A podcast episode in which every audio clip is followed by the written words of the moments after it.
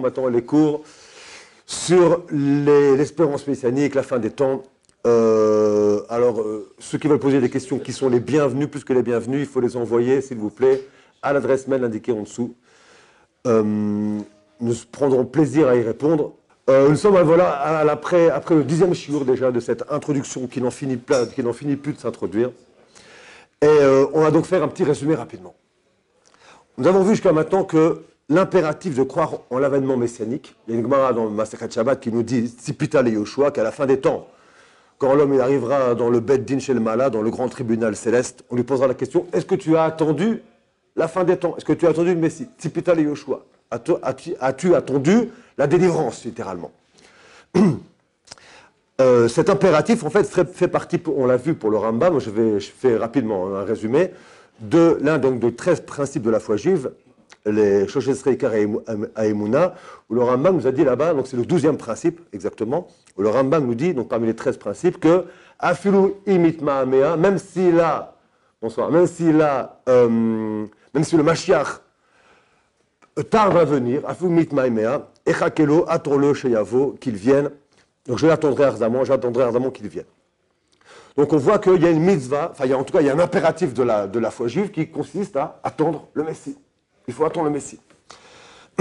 Et le Rav Yitzhak Ben Yosef de Corbeil, qui est un rabbin nous dit la chose suivante, il va même encore plus loin, parce qu'en fait lui il fait dépendre cet impératif de la, de il le fait dépendre de la première des dix paroles, de Anochi Hashem Elokecha, je suis Dieu ton, enfin Hashem ton Dieu, Hashem Otzisecha Meretz Mitzrayim Mibes Avadim, qui t'a sorti d'Égypte, de la terre d'Égypte, d'une maison d'esclaves, nous dit le Rav Yitzhak Ben Corbeil que la mitzvah la- de l'attente messianique, l'espoir messianique, aurait été, il fait partie de la première, première mitzvah, de la première même des, dix, par- dix paroles du Mont Sinaï, à savoir que l'existence divine, que cette, cette- existence divine est liée intimement dans, le- dans le- dans l'existence juive, elle est liée à la libération d'Égypte.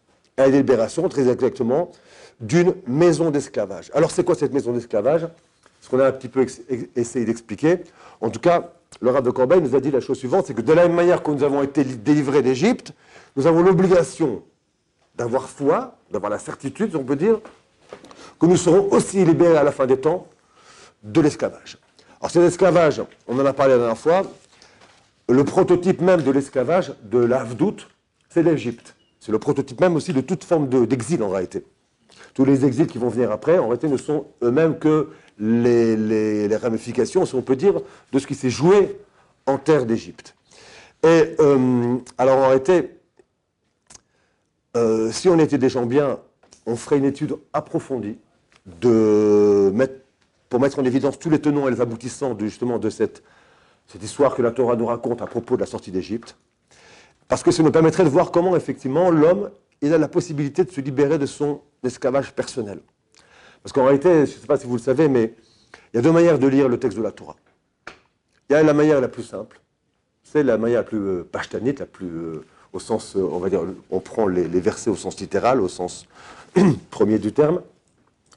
Et on a donc affaire à une narration qui est parfois très surprenante, mais de ce qu'on appelle en fait les choses qui se passent à l'extérieur, d'accord?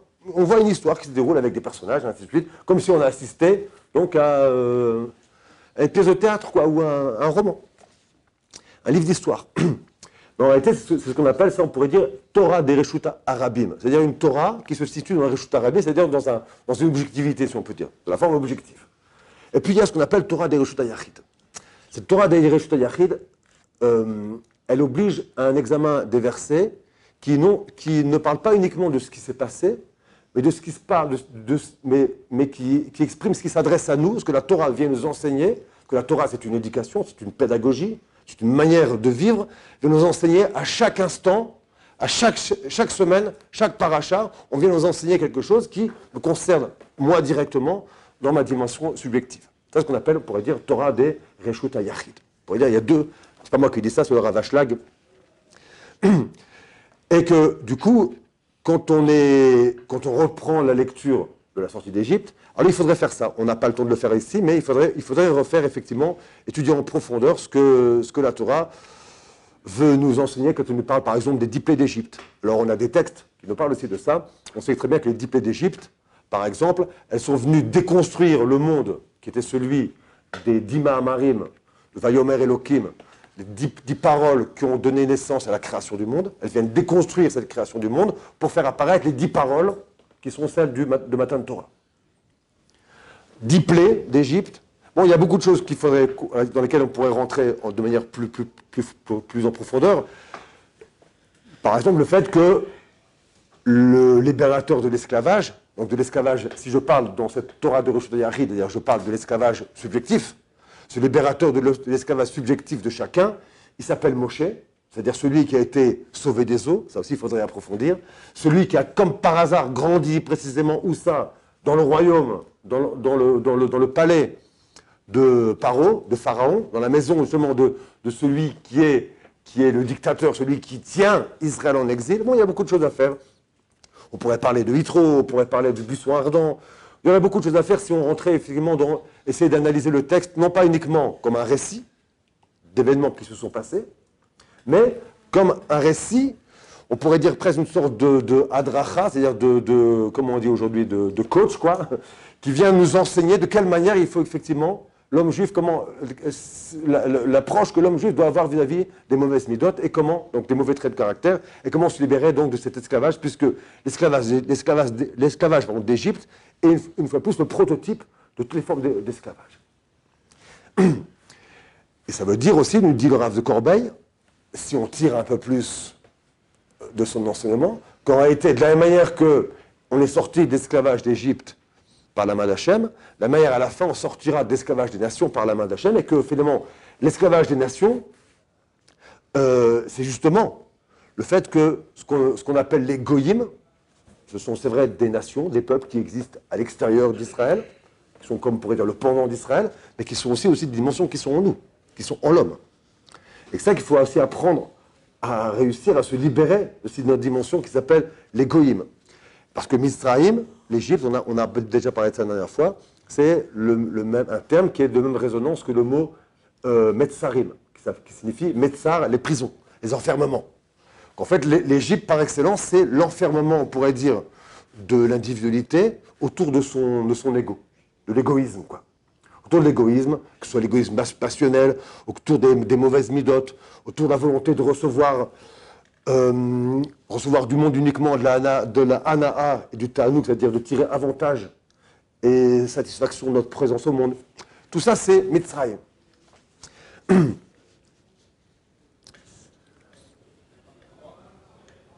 Et justement, la fête de Pessah, parce que c'est le lien que fait le Rav de Corbeil entre la Géoula, la libération, et le Anochi Hashem, c'est moi Hachem qui vous ai sorti d'Égypte d'une maison euh, d'esclaves. la fête de Pessah, c'est tous les ans, en fait, cette libération qui a eu lieu, et qui est donc la preuve que puisqu'elle a eu lieu, elle est justement ce par quoi Israël, il a la force de lutter contre ce monde qui résiste à, l'avènement messianique, parce qu'en réalité, on a en nous cette certitude que de la manière que les choses se sont réalisées, elles se réaliseront encore. Et de la manière que l'homme, Israël, il a réussi à se libérer de ces tendances, c'est ça qui se passe en Égypte. C'est ça, c'est l'obligation que chaque juif a, l'obligation de, se voir effectivement, c'est-à-dire de, ne pas se laisser aller à, l'abandon, euh, de se voir effectivement euh, euh, responsable, parce qu'il a les outils d'une libération de ses mauvais traits de caractère. On ne pourra pas dire non, non, mais c'est pas ma faute, je ne suis pas responsable, mes parents, si, ça, je comprends, j'ai grandi dans tel, dans tel milieu social, ainsi de suite, et puis j'ai été malade. Et donc finalement, c'est un trait de caractère qui est ancré en moi, c'est naturel, je ne sais pas, on va aller chercher tout aujourd'hui les moyens d'excuser l'action humaine. Au contraire, ce que nous dit ici le rêve de Corbeil, c'est que la, libération messianique est en réalité une, libération qui est, qui est, de même nature que la libération d'Égypte. C'est-à-dire une, libération qui non seulement se joue vis-à-vis des goyim à l'extérieur, de l'influence, et c'est ça que dit, en fait c'est une Gemara euh, que reprend le Rambam, qui nous enseigne qu'en réalité, le, rien ne distingue la venue des enfin, les temps messianiques de ce monde-ci, si, ce n'est Shiboud Malchuyot. Shiboud Malchuyot, c'est littéralement l'esclavage des nations, le fait qu'on ne donne pas à Israël la possibilité de réaliser la Torah en toute liberté. et c'est quoi la Torah? C'est aussi le Tikkun Amidot en toute liberté, pas uniquement l'étude de la Torah. Le Tikkun Amidot, c'est-à-dire de euh, enfin faire apparaître la dimension humaine qui est la promesse d'Israël pour toute l'humanité.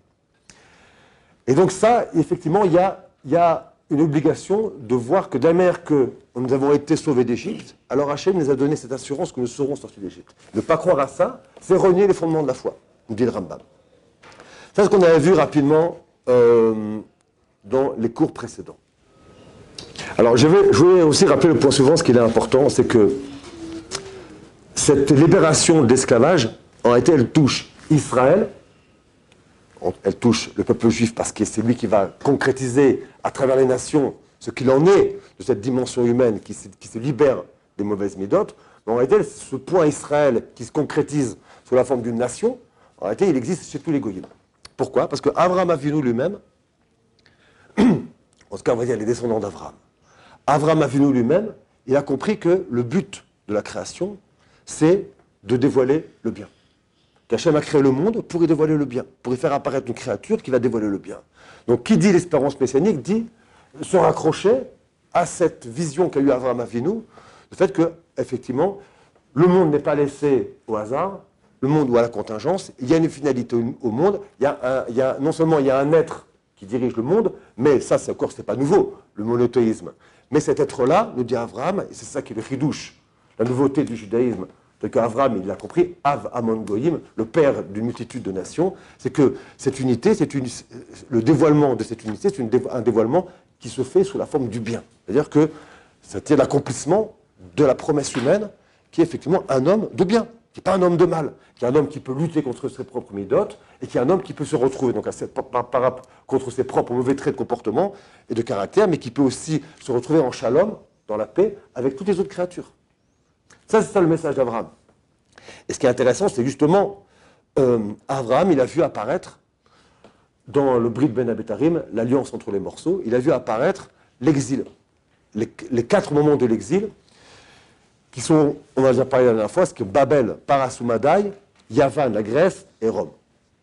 Et qu'il a vu aussi que ces quatre moments de l'exil auraient été, aussi quatre, quatre dimensions dans l'existence humaine. En ce cela, c'est ce que on a rappelé la dernière fois, la libération messianique est en fait une libération, la servitude des nations. C'est ça la libération messianique.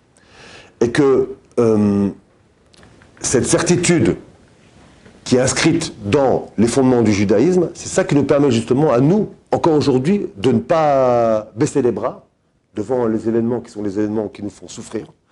On a l'impression que l'exil n'en finit pas. On a l'impression aussi que finalement, le tikkun, on va dire, la réparation de, sa propre individualité, c'est une tâche qui n'en finit pas. Mais Kolosh Bourou, le Saint béni soit-il, nous a fait la promesse qu'il nous sortirait d'Égypte, il nous sortirait de cet esclavage de la mer qui nous a sortis d'Égypte euh, à, l'époque de Moshe Rabbeinu. Et ça, la certitude du, 12e principe, du 13e principe de foi. On va passer juste à la suite, on va s'arrêter pour ce premier cours, mais juste avant de finir, on va passer juste ensuite à la question qu'on avait posée, à savoir que euh, le Rambam nous a dit dans un autre texte que, malgré tout, il ne faut pas faire de l'étude des textes qui parlent des temps messianiques, il ne faut pas en faire l'essentiel de la religion, dit-il, Ikaradat. On verra ça tout de suite.